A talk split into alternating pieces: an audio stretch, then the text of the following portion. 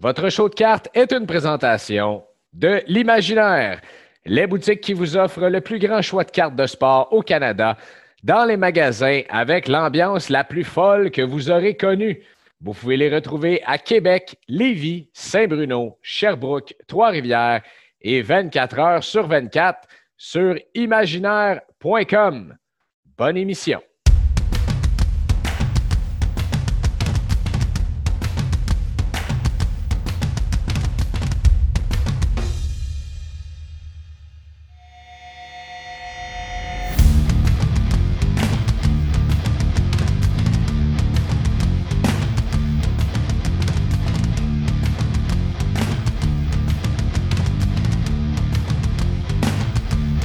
Bienvenue à toutes et à tous dans votre tout nouveau show de cartes. Mon nom est Greg Lanctot. Ce sera un plaisir d'être avec vous en compagnie de nos experts, nos expertes qui sont là pour jaser de cartes, jaser de sport. On est là pour en apprendre. On est là pour échanger de l'information sur ce hobby de cartes qui nous passionne tant.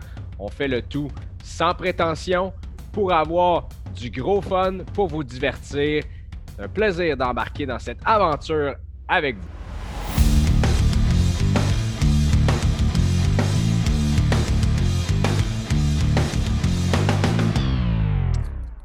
Les séries éliminatoires de la LNH battent leur plein et nous autres, on a décidé que c'était donc le moment tout désigné pour parler de cartes d'hockey. Les cartes de hockey sont incontestablement le marché numéro un au Québec. On a parlé des cartes de baseball il y a quelques semaines, qui est le marché numéro un dans le monde en ce moment. On le sait, qui est aussi le plus vieux également. Mais euh, qui ici, au Québec, n'a pas commencé à collectionner des cartes, en fait, de notre génération, on va se le dire, les fameux milléniaux et autres avant, en collectionnant les fameuses cartes du début des années 90, euh, la fameuse Junk Wax Era, on vous reviendra sur ce que ça veut dire là-dessus, mais de hockey. Euh, on a tous eu les cartes euh, Upper Deck et toutes les autres des 7, 90, 91, 92 et on collectionnait ça allègrement. Le marché a beaucoup changé. Ça me fait plaisir, encore une fois, d'en parler avec Yannick Godbout de chez Imaginaire, qui, lui, collectionne ça pas pire depuis pas mal d'années. Comment ça va, mon chum? Très bien, mon Greg, et toi? Ça va très bien, merci beaucoup. Avant qu'on rentre encore une fois dans le vif du sujet, dans le vif du marché, je veux savoir, tu m'as mis la puce à l'oreille comme quoi que tu avais finalement trouvé un de tes euh, Graal, on va dire ça comme ça, depuis euh, plusieurs années. Raconte-moi donc ça. J'ai pas voulu que tu me le racontes hors d'onde parce que je veux savoir ce qui s'est passé en même temps que tout le monde. Euh, oh mon Dieu, ben, moi, dans le fond, euh, je collectionne Mike Richter depuis au moins une dizaine d'années. Là, les gens vont dire pourquoi Mike Richter? Ben, tu sais, donné, la collection, c'est relié à la nostalgie. Euh, puis moi, je me souviens, j'avais 5-6 ans, puis je trouvais donc bien que son masque il était beau. Puis quand McDonald's avait fait les petits masques en plastique, je voulais pas les six, moi, là. J'en voulais rien qu'un, puis c'était Mike Richter, de Statue de la Liberté. Et c'est ça, environ 10-12 ans, je me suis dit, bon, si je commençais à collectionner Mike. Alors, euh, quand je commençais à collectionner quelque chose, toujours pareil, j'ai sorti la liste de tout ce qui existait. J'ai pris des décisions telles que je ne ramasserais pas les printing plates, des choses que je ne collectionnerais pas, comme les cartes quand il y a plus qu'un joueur dessus. Alors, euh, comme toute collection qui commence, on a, ramassé énormément de cartes au début. Et là, ben, la liste se réduit, se réduit, se réduit. Et là, à un moment donné, ben, la liste se réduit à des choses qu'on se demande est-ce que ça existe vraiment? J'appelle ça des monstres du Loch Ness. Il y en a qui disent qu'ils l'ont vu, il y en a qui pensent qu'ils l'ont vu, mais euh, tant qu'on ne l'a pas dans les mains, on ne le croit pas. Mm-hmm. Et euh, la, carte que j'ai trouvée euh, ce week-end, je l'ai trouvée sur eBay en faisant une recherche. je ne cherchais même pas pour ça précisément, parce qu'à un moment donné, parce qu'à un moment donné, on, se décourage de chercher ces choses-là parce qu'on se dit, regarde, c'est comme les clés de quand tes pères arrêtent de les chercher, tu vas les trouver. Et était là, sur eBay. Il y avait quasiment mon nom décrit dans le titre, je pense.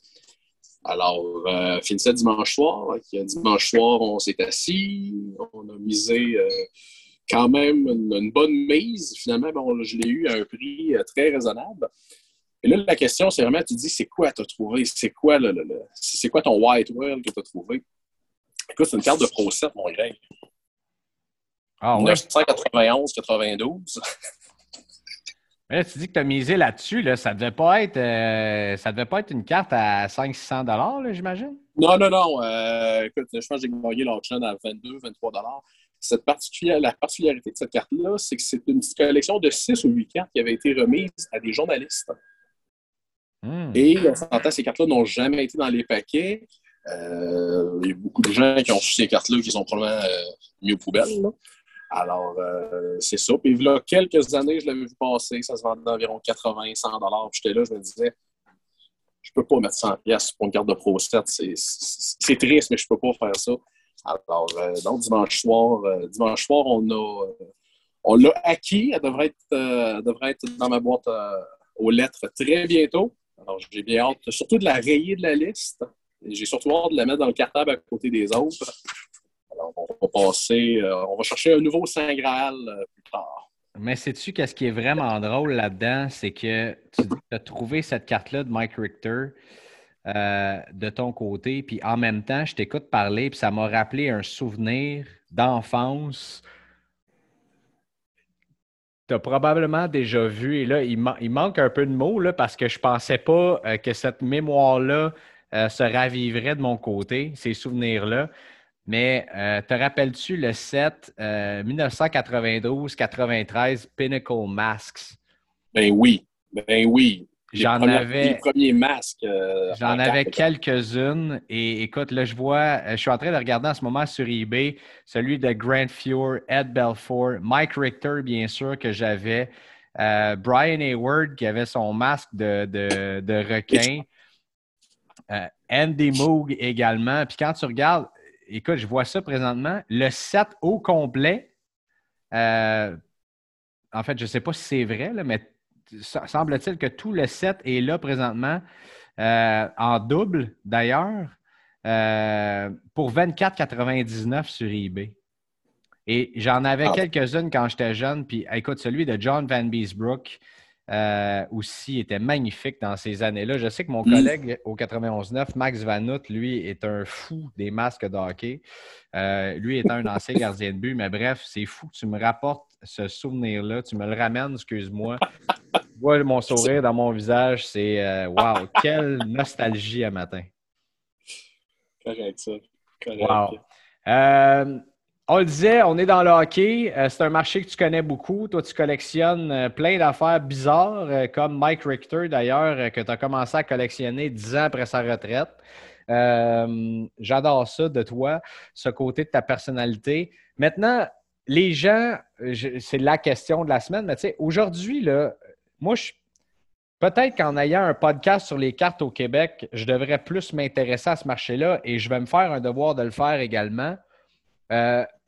Mais aujourd'hui, moi, j'ai l'impression, tu me corrigeras si je me trompe, mais que le marché des cartes de hockey repose sur présentement 5-6 joueurs ou à peu près. Euh, tu sais, quand je parle d'investissement, en termes de collection, toi, tu, parles à beaucoup plus de collectionneurs que moi, tu sauras me corriger.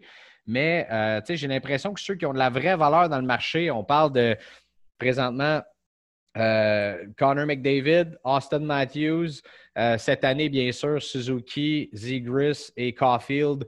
Euh, ben, Suzuki, c'était l'année passée, mais Caulfield et Zegris ont, pas mal volé le marché.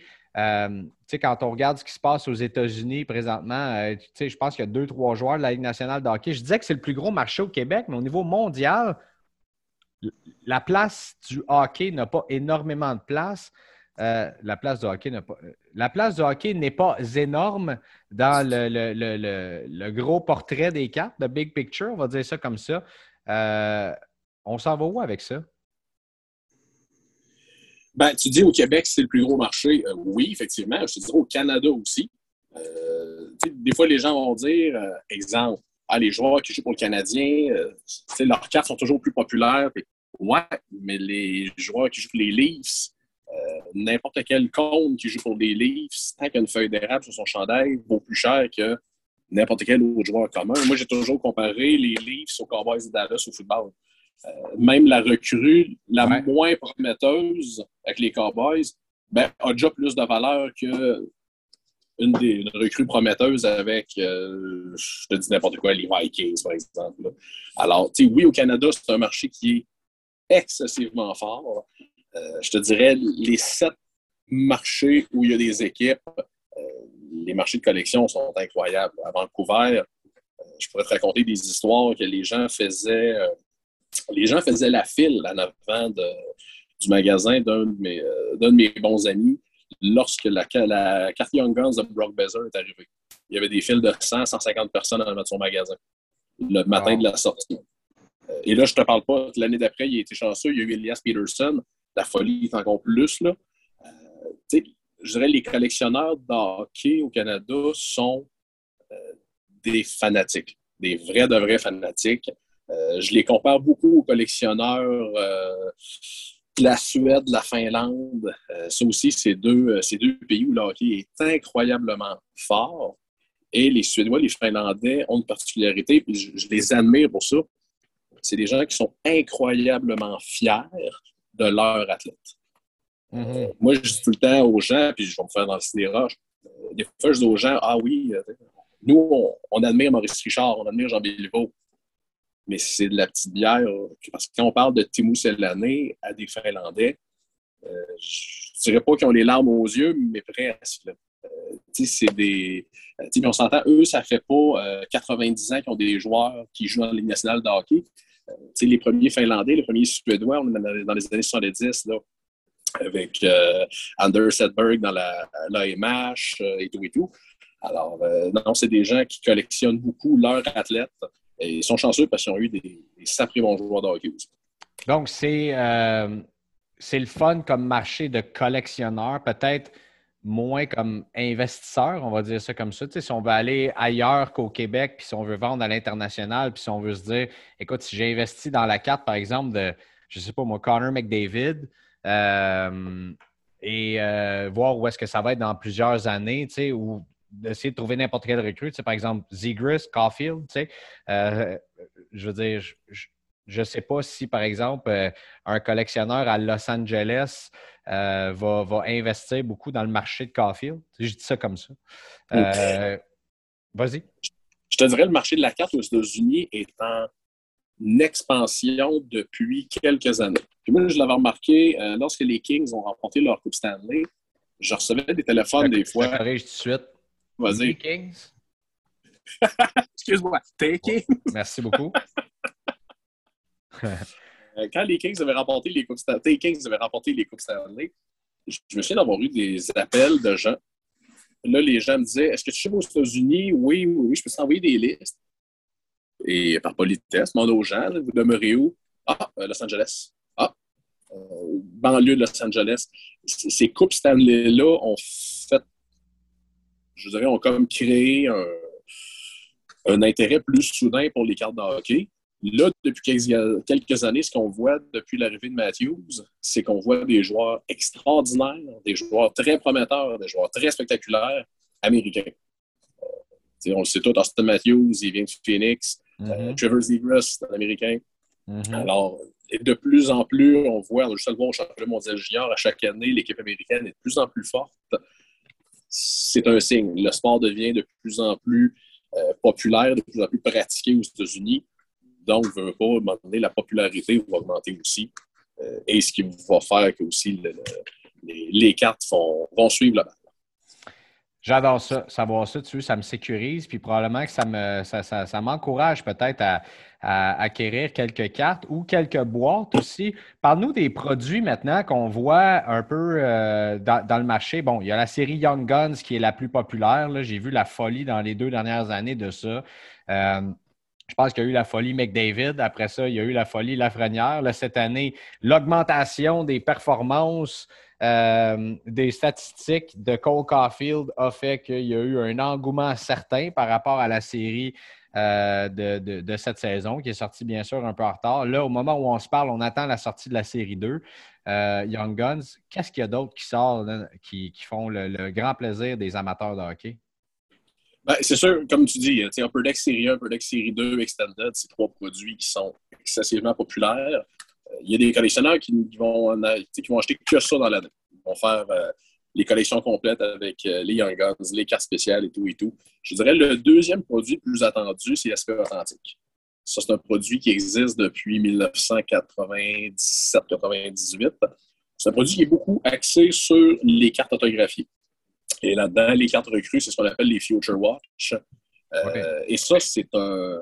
Ça, c'est quelque chose que je l'explique environ à chaque semaine. Enfin, les Future Watch sont numérotés à 999 exemplaires.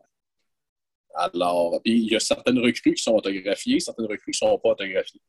Et souvent, les gens vont me demander pourquoi, exemple, le Future Watch de Connor McDavid, pas gradé, vaut 12, 13, 15 000 alors qu'il en existe beaucoup. Parce qu'on s'entend à 999, c'est quand même beaucoup. La beauté d'Espotantique, c'est que c'est tellement collectionné que la demande est tellement présente que c'est des. Il y en a qui vont considérer ça plus important comme carte que la, que la Young Guns. Ah Et euh, comme, comme je toujours aux gens, si on veut qu'une carte prenne de la valeur, ben, il faut que ça en vende. Il faut qu'il y en ait sur le marché.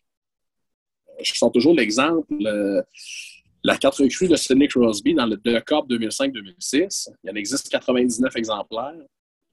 Il s'en vend peut-être un, deux exemplaires par année maximum. Alors, c'est dur de voir une tangente dans les prix. Les Connor McDavid, Future Watch, ben, il y en a toujours une ou deux ou trois qui se promènent sur eBay. Il y en a une à l'enchère. Ça nous permet de voir des fois l'évolution du, prix. Alors, euh, parce qu'il y a des, on ne sont pas il y a des cartes que ça fait longtemps qu'ils ne sont pas passées, euh, sont pas passées sur eBay. Je pense à, je pense à la, la, rookie card de Ovechkin dans The Cup. Mm-hmm. Ça, selon la légende, il y a un collectionneur américain qui en a plus de 70 exemplaires sur les 99 qui existent. Wow. Ouais. wow. Ça, c'est fonds de pension euh, garanti. Oui, exact, exactement.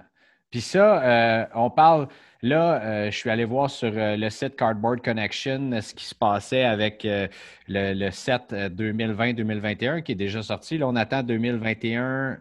Ouais, c'est ça, 2021. Non, non, non, non, on attend 2020-2021 Vesper Atlantique. OK, on est là, là. Ça, ça sent Ah oui. Ah oui, on est. Parfait. et le plus, le plus drôle, et moi, j'ai pris des paris avec des clients. Euh, là, Upper Deck ont annoncé deux, nouveaux, deux produits pour la saison 2022-23. Ça, c'est l'année prochaine. Fait que là, celui-là, on va avoir des, euh, des euh, rookie patch auto, donc de Alexis Lafrenière. Je vois ça ici. Kirill Kaprizov. Robertson, Stazil, Romanov, Sorokin, toute la, toute la gang de l'an passé. Et moi, j'ai dit que les produits 2022-2023 allait sortir avant l'Espotantique Antique 2020-2021. Alors, euh, ça serait euh, ridicule, mais peu importe quand est-ce que l'Espotantique Antique va sortir, les gens vont être au rendez-vous. Euh, il y a des gens qui attendent ce produit-là depuis le printemps passé. Alors, mais c'est sûr que ça va se qualifier comme un des produits qui a été le plus retardé de l'histoire de la carte. Puis as-tu une idée maintenant de à quel moment ça, ça, risque de sortir? Là, on se parle, on est environ mi-mai. 2022 euh, présentement. euh, Upper, Deck nous disent que ça devrait arriver fin juin, début juillet. OK. Euh, mais je vais le croire quand je vais le voir? Puis, on parle de, on parle de quoi comme, euh, comme price point, prix à l'entrée au niveau des boîtes? Parce qu'on peut parler du niveau des cartes. Bon, mm-hmm. je pense que le je sais pas, la classe de recrues, je vais dire ça en français, mais ce que je veux dire, euh, bon, le, rookie class de cette année, on a parlé Robertson, euh, Kirill Kaprizov, euh, Alexis Lafrenière et, autres et autres. Donc, je pense qu'il peut avoir une belle valeur. Tu l'as dit, Romanov qui a une, bonne valeur à Montréal. J'imagine Suzuki aussi doit être là-dedans. Puis là, on a inclus plusieurs légendes aussi signées. Là. Je vois des cartes de Wayne Gretzky.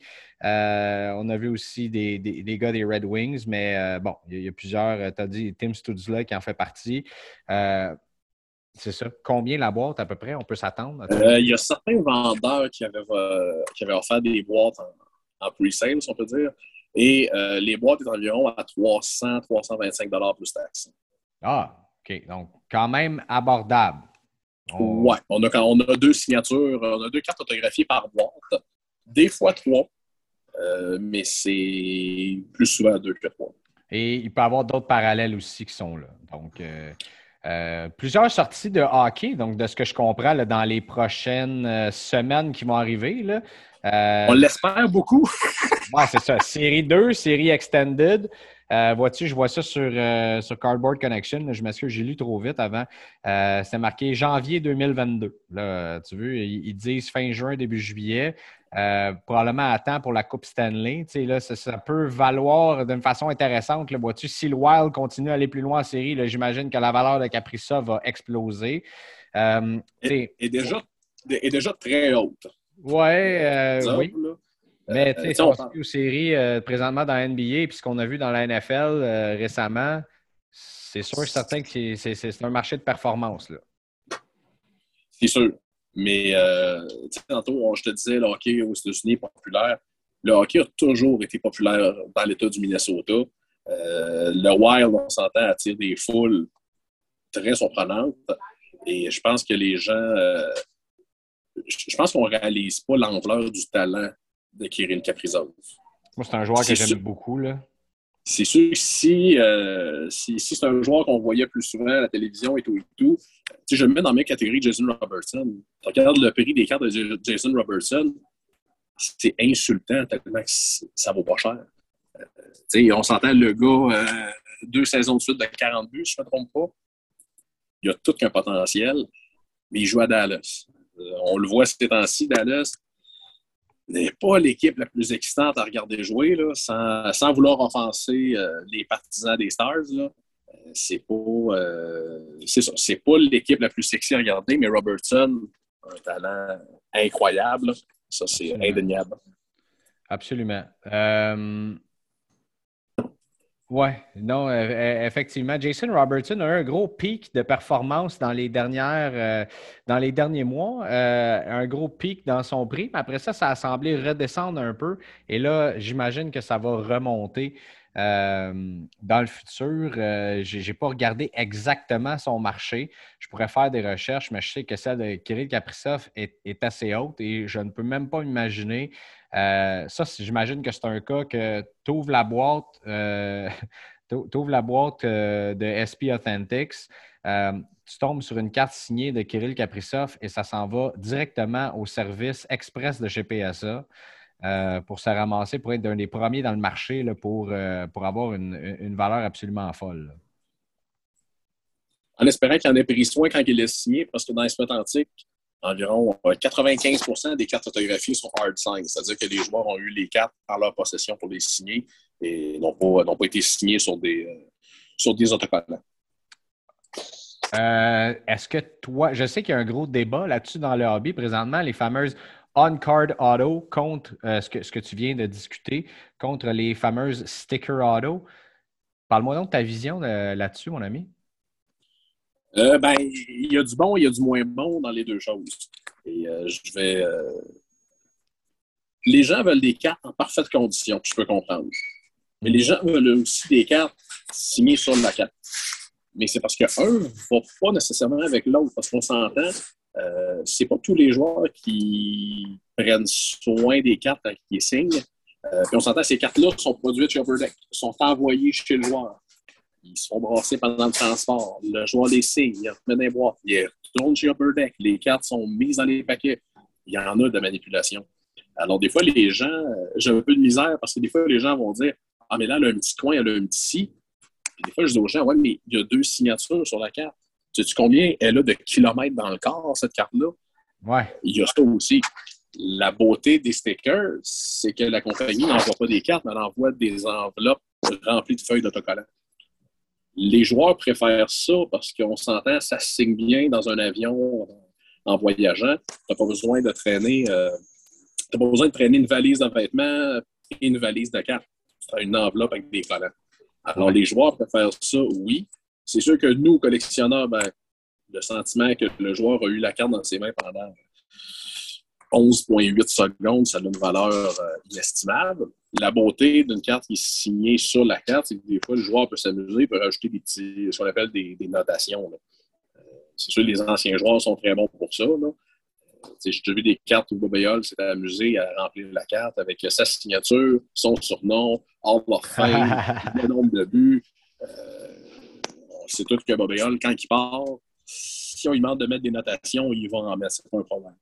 Alors, c'est sûr que ça a une saveur particulière, euh, une carte signée sur la carte, mais il y a moyen de faire des choses extraordinaires avec des stickers aussi. Euh, quand les compagnies s'en donnent la peine, euh, on sait que le résultat est réussi quand des fois les gens vont dire Est-ce que c'est signé sur la carte? non, non, c'est un sticker. Et wow! Nice job! Ben, c'est ça. On se souvient, au début des années 2000, quand Deck a inventé ça, les stickers, c'était des. Les collectionneurs appelaient ça des band-aids. C'était la même grosseur qu'un qu diachylon, carrément. C'était gris, argenté, ça scrapait les cartes.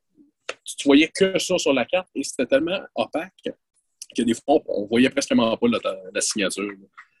dans les années suivantes, ben, on est arrivé avec des collants transparents où le, résultat, euh, fini était plus, euh, intéressant. Je trouve ça. Euh, écoute, moi, tu me parles d'avoir la possibilité d'avoir une carte qui a été tenue. Tu sais, par exemple, bon, tu sais que moi, mon Graal, c'est une Lewis Hamilton signée. Tu, sais, tu me demandes est-ce que je préférais un sticker auto ou une carte avec un coin un petit peu magané ou même, je ne sais pas moi, un bout d'empreinte de doigt parce que Lewis Hamilton l'a pris dans ses mains, il l'a signé lui-même? Mm. Euh, même si l'autographe est moins clean en bon français, ma question ne se pose même pas. Ah non, non, ben, dans mon livre, moi non plus, la question ne se pose pas. Une PSA 7 qui est allée dans les mains de Lewis Hamilton contre une PSA 10 d'une sticker auto. Euh, de toute façon, on sait que bon, d'avoir une Top Scrum PSA 10, c'est de rêver un peu aussi. Là.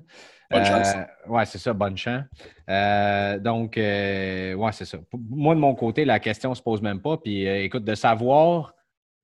Regarde, on a commencé cette discussion-là. Je t'ai dit, je ne collectionne pas du tout le hockey. Puis là, tu viens de me convaincre d'acheter deux boîtes de. SP authentique. De, de SP authentique en, partant. Donc, pour moi, c'est euh, même si ce sont des joueurs que. Euh, tu sais, je pense que l'opportunité est belle aussi pour des jeunes qui veulent rentrer dans le marché, euh, juste collectionner, avoir du plaisir. De, tu sais, comme toi puis moi, on parlait des masques quand on était jeune, de, collectionner ça quand on était plus jeune. Je pense qu'on est encore jeune. de, collectionner des joueurs puis, puis, de découvrir la carrière de, ces joueurs-là. Je pense que l'opportunité est belle, surtout avec des cartes autographiées. Là, euh, oui, puis euh, moi, je dis toujours aux gens, le hockey est le sport le plus abordable des cinq sports majeurs en Amérique présentement. Ben oui. Quelqu'un qui vient me voir et dit Je veux commencer à collectionner des cartes de football. Euh, je te dirais pas que je suis mal à l'aise, mais des fois, la personne, le client va me dire Mais y a-tu une boîte en bas de 250 euh, Non. Non seulement il n'y a pas de boîte en bas de 250 euh, non seulement il n'y a pas de boîte en, bas de 250 mais je trouve que les prix sont absolument astronomiques pour le retour sur investissement qu'on peut avoir. Euh, au niveau du football. On en reparlera dans un autre épisode, euh, mais effectivement, le hockey, euh, tu m'as convaincu, mon chum, tu veux? Il n'y a, a, rien de mal à. Il a rien de mal à. Comment je peux dire? À, se tromper dans la vie et à admettre ses torts, puis je viens d'en admettre un, puis euh, ça va me faire plaisir de faire des, achats dans ce marché-là et de commencer peut-être une petite collection de, euh, cartes avec les SP Authentics. Euh, avant qu'on se laisse en deux minutes, as-tu un autre produit peut-être qui va s'en venir d'ici la fin de 2022 qu'on devrait peut-être surveiller? d'ici la fin de l'année. C'est sûr qu'Upper Deck Série 1 est prévu, la sortie d'Upper Deck Série 1 2022-2023 est prévue pour novembre. Encore là, j'ai beaucoup de doutes. Euh, on devrait avoir une grosse classe de recrues l'an prochain.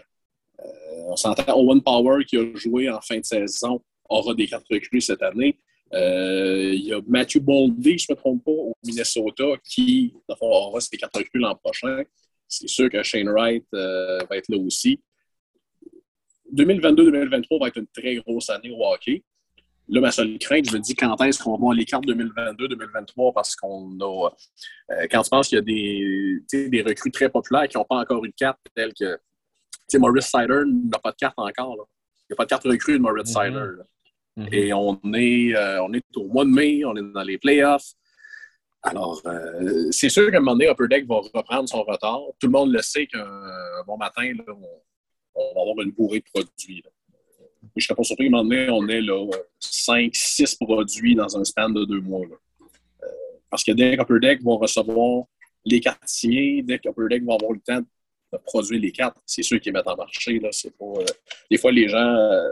des fois, les gens disent Ah, mais Upper Deck, ça fait leur affaire et tout et tout. non, ça ne fait pas leur affaire. C'est une compagnie qui vend des cartes. Alors, s'ils ne vendent pas de cartes, ben, ils ne vont pas vendre des marteaux. Là-dessus, on se laisse. Euh, Yannick, merci de, merci de ton temps. Euh, si bien sûr on a des questions, on peut te rejoindre via les boutiques imaginaires euh, mm-hmm. ou se rendre dans une de vos magnifiques succursales. Passe une belle semaine, puis on se reparle très bientôt, mon chum. Prends soin de toi, mon ami. À bientôt. On parle de hockey et la beauté de travailler dans les médias montréalais, c'est d'avoir plusieurs amis qui aiment ça parler de hockey. Mais je suis allé un petit peu euh, champ gauche aujourd'hui parce qu'il n'est pas un journaliste, il faut très bien préciser, puisque c'est dans sa bio sur Twitter. C'est euh, un blogueur sur le hockey, fait partie de l'équipe, euh, la, respectée équipe de Dans les coulisses. il y a tout un following Twitter également, mais c'est surtout un collectionneur de cartes de hockey Marc-Olivier Baudouin. Comment ça va, mon chum? Hey, ça va très bien, mon Greg, toi? Ça va super bien. Merci de prendre le temps pour euh, parler de ta passion, de nos passions respectives qui sont bien sûr le sport et euh, euh, les, les, cartes, les cartes de hockey. je dis les passions, tu collectionnes le hockey. Je ne le collectionne pas encore. Moi, je commence tout juste. Euh, je le faisais quand j'étais jeune, comme à peu près tout le monde. Je veux dire, quand on était kid, le fameux junk wax era des, années 90 et tout ça. Euh, qu'est-ce qui t'a amené, toi, dans la collection de cartes? Ben, tu sais, moi, comme tu l'as dit, dans le fond, euh, quand, quand j'étais enfant, j'avais 9-10 ans, dans le fond, puis moi, j'avais un frère qui était plus vieux aussi, qui collectionnait les cartes, puis comme je me souviens qu'à chaque jeudi, on recevait notre allocation, notre argent de poche pour la semaine, qui était, si je ne m'abuse, 10 euh, à peu près. Puis on allait à la, boutique de cartes du coin qui était euh, la carte étoile à Trois-Rivières, ça s'appelait. Puis, tu sais, à ce moment-là, dans le fond, j'étais déjà comme un fan de hockey parce que je venais d'une famille qui était tous des partisans de hockey. Puis là, j'avais ma collection, dans le fond, que j'entretenais tranquillement de Timo Selanin, qui était mon euh, joueur préféré à oh, l'époque. Avec les Jets? Euh, oui, avec les Jets, mais dans le fond, euh, j'avais des cartes recrues avec les Jets, sauf que quand j'ai commencé à collectionner, je pense que était rendu avec les Ducks, si je me souviens bien. Là. Mais euh, c'est comme ça que ça a commencé. Puis, tu sais, comme j'avais plein d'amis aussi, j'avais peut-être 10-11 ans, mettons, à ce moment-là, j'avais plein d'amis aussi qui collectionnaient. Fait que c'est sûr que ça, ça fait quand même un bout de chemin. Puis, évidemment, j'ai fini par délaisser tout ça parce que j'avais tout simplement d'autres intérêts quand je suis rentré au secondaire, etc. Puis c'est par euh, un hasard, dans le fond, que j'ai recommencé en 2018 parce que euh, moi, c'est ça, je suis de Trois-Rivières. Puis là, j'étais au centre d'achat avec euh, mon, fils le plus vieux. Puis j'ai vu, dans le fond, la boutique L'Imaginaire qui venait d'ouvrir. Puis là, j'ai pas honte de le plugger parce que je me suis rendu compte qu'il commanditait ton podcast.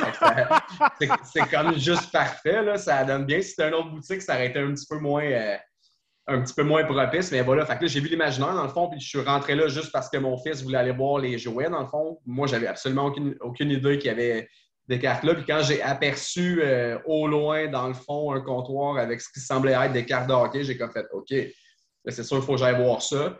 Puis euh, j'ai acheté dans le fond, cette fois-là, juste une, une tine de série 1 18-19 qui venait tout juste de sortir. Ça se vendait, je pense, comme 28 à peu près.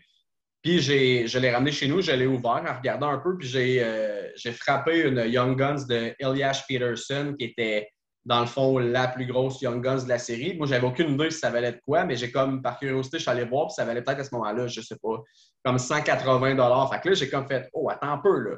Je viens de mettre 30 la carte vaut 180 J'ai évidemment compris par après que c'est malheureusement pas comme ça que ça fonctionnait à tous les coups. C'est pas c'est un peu malheureusement.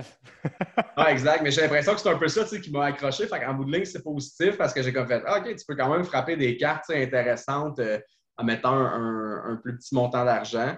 Puis euh, c'est vraiment ça, moi, dans le fond, à partir de ce moment-là, dans le fond, j'ai continué à en acheter tranquillement. Je me suis comme familiarisé avec le hobby en joignant des, groupes sur Facebook. avant de joindre les groupes sur Facebook, j'étais moins au courant, j'étais plus sur eBay un peu, mais quand je me suis rendu compte qu'il y avait quand même une grosse communauté de, cartes sportives et hockey plus précisément au Québec, j'ai vraiment eu la piqûre, honnêtement. Puis euh, c'est comme ça que tout a commencé. Tu as dit c'est une communauté incroyable. Puis je trouve ça intéressant que ton fils t'ait ramené dans le monde des cartes parce que c'est drôle. mon premier contact, moi, avec Imaginaire, puis je, compte ça, je veux dire que ce soit le commanditaire du podcast ou peu importe, c'est ben vrai. Euh, c'est ma blonde qui est allée chercher une boîte de, cartes de Formule 1. Puis ma ah blonde a fini par passer quasiment une demi-heure dans la boutique parce qu'elle trouvait ça trop le fun, puis qu'elle s'est mise à regarder un peu partout, puis qu'est-ce qu'il y avait comme jeu, qu'est-ce qu'il y avait comme, euh, comme livre, et peu importe. Euh, c'est vraiment pour toute la famille, cette histoire-là. Puis je pense qu'on peut tous y trouver son compte. Fait que si papa veut s'en aller d'un carte de hockey, puis que l'enfant veut s'en aller ailleurs, puis que la femme trouver quelque chose d'autre, je pense que si on veut une, petite heure, une petite demi-heure, une petite heure dans l'après-midi, c'est tout le temps le fun. Ben oui, mais ça, mais Greg, euh, ta blonde, elle s'est acheté une boîte de F1, coudon, elle fait de l'argent, ta blonde? C'est moi qui ai acheté la boîte de F1, puis elle qui est allée la chercher parce qu'on a une voiture, puis elle est allée sur la rive sud, mais je l'ai achetée à sa sortie, à la première, première semaine. La chose à faire. Oui, exactement. Depuis ce temps-là, euh, ben écoute, je ne cache rien à personne. La boîte a doublé, bien sûr. Ben oui, ben oui. Euh, puis là, je commence à me demander à quel moment je vais me départir de la boîte. Est-ce que je la garde encore longtemps? OK, et c'est là encore? Oui, oui, scellé. Je n'ai pas touché à ça, mon homme. Ça, c'est fort. Ça, c'est fort. J'ai réussi, euh, écoute, parfois, en m'en allant ouvrir des petits paquets, à comme calmer mes envies, un peu comme toi. Tu dis, ah, je me suis acheté un paquet, je suis tombé sur Elias Peterson. J'ai eu quelques beaux hits dans les dernières euh, semaines par rapport à ça.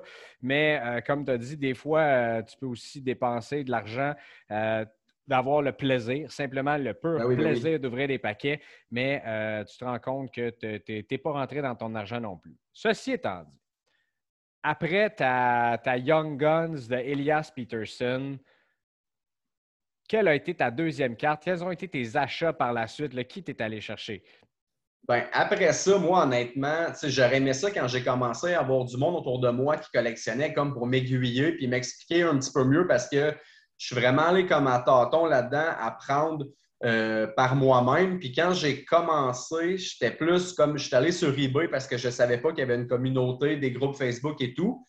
Fait au début, là, j'ai vraiment fait, je dirais pas des mauvais moves parce que c'était très mineur, mais j'ai commencé à acheter comme un, un portrait de Leon Saddle, pas recru à 1 J'ai comme acheté plein de lots de cartes. ça traîne encore en bas aujourd'hui, puis même mon fils de 6 ans et demi en veut pas. Là. Ça donne une idée. Fait j'ai commencé comme ça. Puis c'est au moment où j'ai joint des groupes Facebook que là, j'ai commencé en regardant gros des breaks à connaître dans le fond toutes les, les différentes sortes qu'il peut y avoir, tous les degrés dans le low-end, mid-end, high-end. Et de commencer à voir un petit peu plus qu'est-ce que moi je voulais avoir parce que je trouve que le meilleur conseil à donner à quelqu'un qui connaît, c'est quand tu commences, pose-toi la question c'est quoi ton but avec tout ça? Parce que c'est tellement facile de rentrer puis de garrocher à gauche puis à droite puis de trop dépenser inutilement. Quand tu es capable de rentrer puis d'avoir déjà un petit peu un but là-dedans, ça peut tellement te sauver du temps et de l'argent, c'est magnifique. Mais moi, j'ai commencé en faisant beaucoup de breaks, dans le fond. Je participais à gros des, breaks sur des pages. Puis euh, je me suis quand même tanné relativement vite parce que je me suis rendu compte finalement que j'aimais mieux comme m'acheter des boîtes, moi. Puis euh, même si je frappais pas fort, au moins avoir encore une coupe de cartes à la fin de tout ça pour mon argent versus des breaks où des fois tu peux être super chanceux et être celui qui frappe la bonne carte. Mais moi, ça n'a pas été tant mon cas. Fait que j'étais plus un gars qui a tombé en amour avec l'activité d'ouvrir des boîtes. J'ai jamais été trop non plus dans le high-end de cop, mettons, j'en ai jamais ouvert une parce que ce que je préfère, c'est vraiment le thrill d'ouvrir des paquets. de cop, c'est un produit haut de gamme qui est très beau, que j'adore, puis que j'en ai, plein de cartes de cop, mais je vais acheter une carte à l'unité. Moi, ce que j'aime, c'est acheter des boîtes où il y a plusieurs paquets, puis en faire une activité que je m'assois chez nous. Euh, j'ai ma table, j'ai mes cartes, j'ai mes trépieds, j'ai toutes mes choses, puis je vais passer une heure à ouvrir, exemple, deux boîtes de série 1. En me vendant une petite bière, par exemple. Très important euh, d'avoir le breuvage. Euh, oui, le, breuvage est toujours là. C'est pour ça d'ailleurs que je n'ouvre jamais de, de, boîte de cartes d'hockey le matin parce que je ne me verrais pas boire une petite bière le matin devant mes enfants quand même. Je veux un minimum d'avoir une, bonne réputation. on veut un papa modèle. Oui, exact. Mais je ne me souviens pas trop quelle carte s'en est suivie, mais je me souviens que, tu sais, à ce moment-là, dans le fond, c'était le gros hype sur euh, Jesperi Kotkaniemi parce qu'il était dans la série 1 18-19 avec Peterson. Fait j'ai commencé à collectionner euh, les cartes euh, de Kotkaniemi, plus low-end, en m'en allant tranquillement vers le mid puis le high-end. Puis aujourd'hui, j'ai pas mal encore tout ça parce que plus personne en veut, puis ça a droppé d'à peu près 75% en valeur. Mais tu sais, j'ai pas mis des sommes non plus astronomiques là-dedans. mais je pense que Kotkaniemi, c'était pas mal le, premier gars que j'ai collectionné et j'ai aussi appris de ça.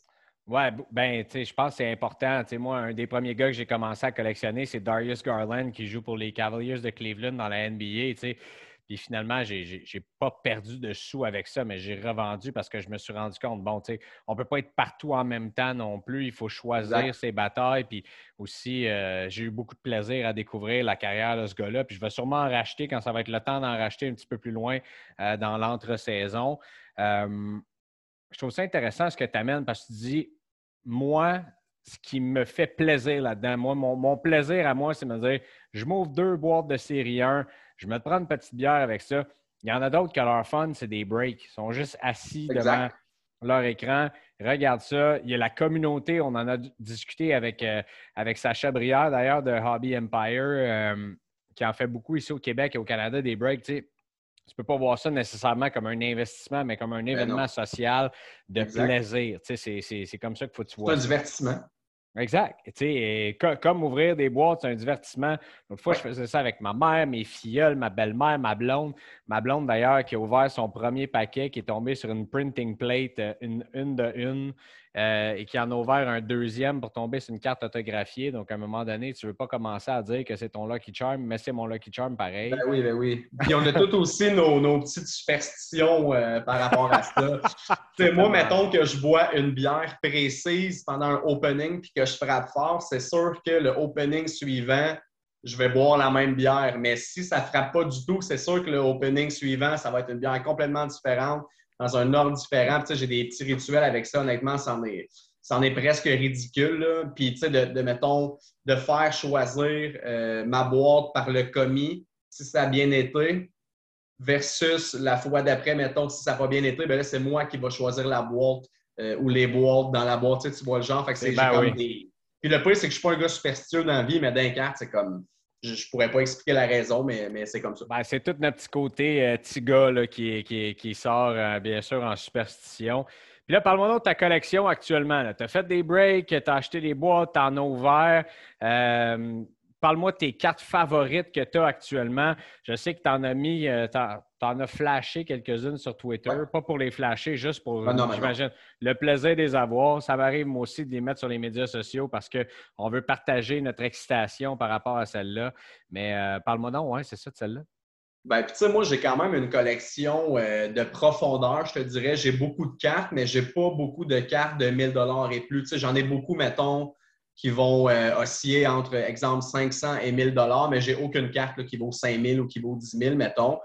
Puis, tu sais, moi, je vois pas non plus le hobby nécessairement comme euh, de l'investissement. Je veux dire, mon argent, mon investissement, je le fais sur le marché boursier. Le hobby, c'est vraiment un hobby. Puis oui, si je suis capable de faire des bons petits coups par-ci par-là, je vais les faire. Mais l'objectif derrière ça, c'est vraiment d'avoir du plaisir.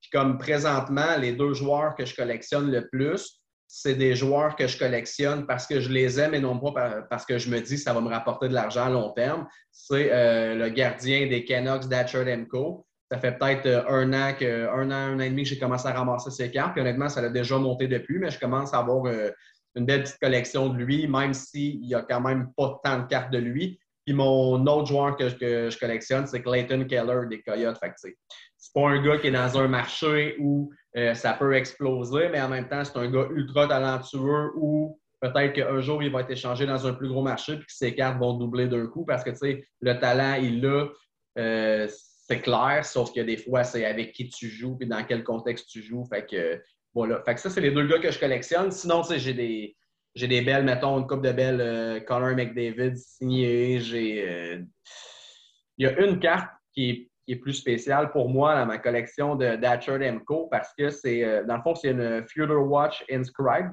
Tu sais quoi, j'imagine?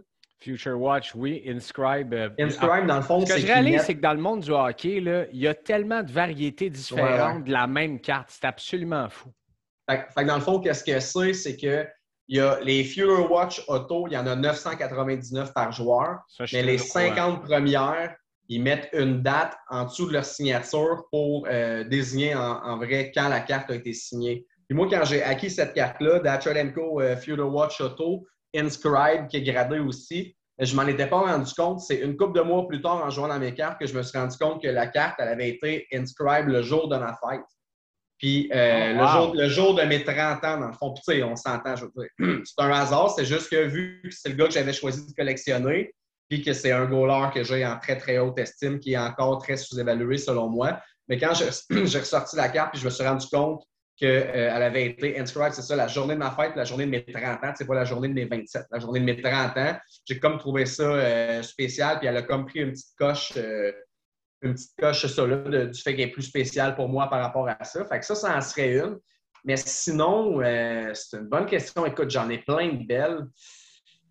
Difficile à dire, j'ai une Alexander Barkov euh, Future Watch Auto Patch aussi, qui a vraiment une, très belle patch dessus. Tu sais, les patchs, souvent, ça fait une grosse différence. Tu en as des fois que c'est considéré patch, mais que c'est juste une couleur. Puis il y en a des fois mm-hmm. que c'est comme moi, la mienne, c'est un palmier. Là, fait que c'est c'est une carte qui est vraiment plus spéciale que juste une Future Watch Auto Patch normale. Mais tu me prends un peu à court, honnêtement, avec ta question. Mais non, mais ta réponse est fantastique, là, honnêtement. Juste celle de Thatcher Demko, cette anecdote-là. Puis c'est ça, qui est, c'est ça qui est le fun dans le hobby, tu sais. Il y a, il y a, des gens qui... Je trouve, je trouve, ça intéressant en plus que tu décides de, collectionner Thatcher Demko. Euh, j'adore ça, moi, rencontrer des collectionneurs qui collectionne. Puis je dis pas que Thatcher Demko est complètement random, mais euh, t'en, as, même dans, la F1 qui collectionne le, pilote le plus euh, le pilote de F2 le plus random complètement. J'ai un de mes amis qui lui il collectionne Pierre Gasly, puis t'en as d'autres, je veux dire, des joueurs, le troisième receveur des Bills de Buffalo. Puis je trouve ça super drôle, puis tellement intéressant de voir qu'on s'amuse à, aller chasser les cartes, d'aller les, puis des, mettre dans notre collection. Honnêtement, ça me, fascine de voir ça. Puis ton histoire de découvrir que ça a été, euh, ça a été inscribe le jour de ta fête, de tes 30 ans en plus. Ouais. honnêtement, c'est quand même quelque chose. Puis ça, ça probablement, tu ne te départiras jamais de cette carte. Exact. C'est ça. Puis toutes mes cartes, comme je te dis, moi, c'est pas, je vois pas ça nécessairement comme d'investissement. Je vois ça comme m'acheter une nouvelle carte. Ou moi, je fais beaucoup d'échanges. Je vends quand même rarement des cartes. Souvent, c'est je vais acheter une carte. La majorité du temps, c'est des échanges que je fais. Mais tu sais, comme à long terme, je me vois pas comme vendre ma collection en aucun temps. tu sais, vendre une carte à un moment donné pour une raison X parce qu'elle a doublé et c'est une bonne opportunité je vais le faire, mais tu sais, mon but, c'est tellement pas de me dire, bon, ben là, aussitôt que cette carte-là va avoir doublé, je sell high. Puis, tu sais, oui, j'en fais des fois des bons moves parce que je suis pas attaché à mes cartes non plus. Puis, je veux dire, je suis quand même capable de saisir une bonne opportunité. Mais quand je vais faire ça puis que je vais réaliser un profit avec une carte, je vais aussitôt me racheter une autre carte avec. C'est jamais dans le but comme de, de cash out, si on veut, de mettre ça dans mon compte ou de, le placer ou peu importe. Là. Fait que, moi, je le vois comme de la collection parce que j'achète ce que j'aime, j'achète des joueurs en qui je crois. Euh, dans, tous les sports. Il y a des fois des joueurs, des, sais, comme là, j'ai envie de m'acheter du Kale McCarr. Il y a des joueurs qui me disent touche pas à ça, c'est un défenseur. c'est extrêmement cher et euh, c'est un défenseur. Et euh, la bulle, elle va peut-être péter à un certain moment donné. puis là, je me cherche, vois-tu, moi, le thrill est de collectionner, mais aussi de, voir ces cartes-là monter. Tu, sais, tu parles de Clayton Keller, je trouve que c'est un cas qui est très intéressant parce que Là, il, croupit en Arizona. Il ne se passe rien là-bas. Tout le monde le sait. Mais à un certain moment donné, dans sa carrière, il va prendre l'importance, puis les Coyotes vont finir par l'échanger. Mais imagine s'il se ramasse dans un marché comme Los Angeles, comme New York, comme Montréal, comme Toronto. Euh, sa valeur va exploser. Et ça, c'est ce qu'on appelle un sleeper dans le marché, selon moi. Euh, à, à, l'écart des, des, jeunes recrues qu'on regarde actuellement, qu'on tout le monde en ce moment a les yeux sur Macar. Tout le monde a les Mm. yeux sur Kaprizov. Tout le monde, ici surtout, a les yeux sur Cole Caulfield. Euh, et les, les dernières classes de rookie, là, euh, y en a-tu d'autres comme ça que toi, tu penses qui seraient des sleepers comme ça là, pour les gens qui nous écoutent, qui veulent peut-être investir? Ben écoute, c'est quand même euh, c'est quand même touchy parce que tu sais, ce qui est mystérieux et non en même temps, parce que je comprends que c'est le concept l'offre et la demande, c'est que dans le hobby, tu sais, si tu veux avoir un potentiel de croissance avec un joueur, ça te prend quand même une coupe de points qui sont respectés. Puis tu sais, l'exemple que moi je, prends toujours, c'est un gars comme Artemi Panarin, là, qui est un joueur ultra dominant, qui est dans le top 5, top 10 des meilleurs pointeurs de la LNH depuis 3-4 ans. Ce gars-là, sa Young Guns est supposé se vendre 150 mais fouille-moi pourquoi ça se vend comme 40-45, tu peux en avoir une. Comment ça que ce gars-là se vend le même prix que, mettons, un gars comme euh, Brady Ketchup?